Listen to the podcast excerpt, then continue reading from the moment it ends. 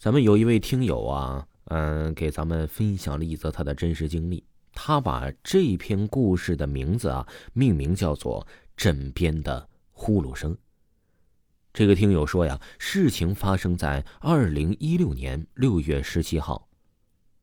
我辞去了工作，跟学校师兄去了湖南旅游，张家界和凤凰古城。六月十四号从广州火车站到张家界，十五号早上八点多一点。下车后，我们打车去森林公园门口逛到中午四点左右，然后去酒店。酒店在山上面，具体哪里我忘了。到酒店的时候，时间已经是八点了。当时印象特别深，我们住了走廊的最后一间房。当时没觉得有啥问题，但是那天晚上啊，我做了一个噩梦。具体是有一个类似女人的物体走到了我的床边，看不清脸。他快贴到我脸上的时候就醒了，是我师兄叫我醒的，说已经早晨四点半了，要去看日出，然后起床收拾好衣物啊，行李退房。看完日出就去天子山逛了下，到晚上就坐车去了凤凰古城。到这里一切都是正常的，直到十七号回家。我当时记得特别清楚，当时啊是十一点半到达的广州南站，回来的时候我们坐的是高铁，然后打电话给我爸来接我。到家的时间是一点半，洗完澡两点多了，我回房间呢躺着看小说，大概两点四十四左右，突然间枕头边发出了呼噜声，当时啊我愣了一下，不敢动，接着呀又发出了一声呼噜声，仿佛他就在你的旁边。当时啊，我是手脚发软。等到他第三声的时候啊，我手脚才能动。我没有回头，没有开房间的灯，开了门，直接跑去客厅睡了。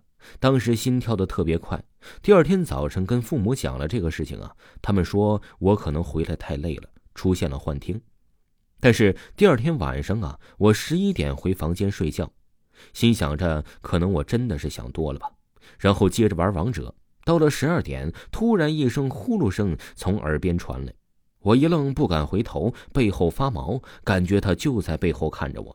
我起身开门关门，跑去我爸妈房间里睡，跟他讲了这个事情。当时啊，他怎么赶我都不走。这里说一下啊，当时啊，我当时才二十三岁。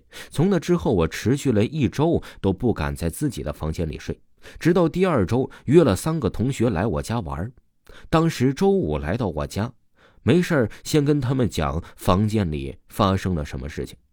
他们呢是在毫不知情的情况下睡下了我的房间。我主动说一个人睡客房。那天晚上风特别大，十一点钟跟另外两个同学出去吃了宵夜，留了自己一个人在家打游戏。吃完宵夜，十二点半回家的时候啊，那同学跑下课堂说在房间听到呼噜声。他当时啊也以为是风声，也没当回事但是打了好几个，他才吓到，跑下客厅，他也不敢叫醒我父母。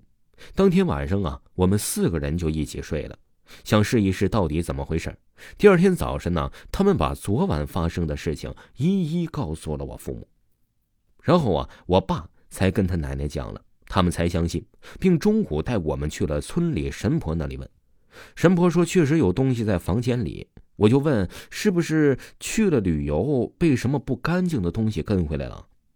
神婆说不是，是盖房子的时候啊，就有人故意引上去，然后我们给了点钱，让他呀再帮忙处理一下。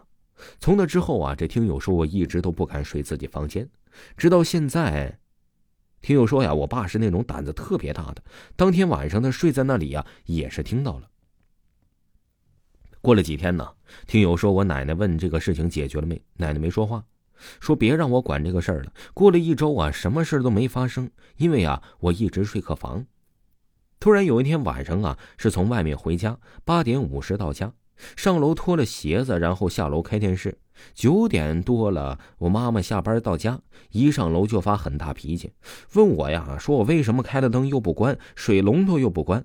这个事情我很确定啊。上楼，我只开了楼梯的冷风。脱下鞋子就下楼了，手里啊都没有洗。然后啊，我一直就说没有。跟我妈在那里吵，我跑去了跟奶奶讲了这个事儿。奶奶一个人上楼看，把水龙头关了，灯也关了，还说明天呢，她再去那里神婆啊，是问一下这个事情啊，已经严重影响到了他们家。自那以后啊，听友说我就搬出去住了，再也没有住过家里。一年之后啊，听友说听我妈说，第一次啊，神婆说赶不走，第二次啊是不知道用什么法子之后才请走的。后来呀，这听友说我的爸爸呀，在这个枕头底下放了很多的符，也不敢去我房间睡觉。家里呀，很多地方都放了符。听众朋友，本集播讲完毕，感谢您的收听。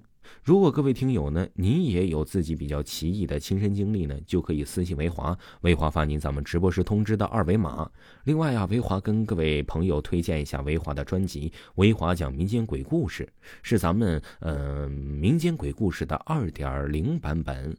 喜欢的朋友呢，点击维华的头像，在第一行就能看到“乡村鬼市”四个字。喜欢的朋友一定不要错过收听啊！咱们下期再见。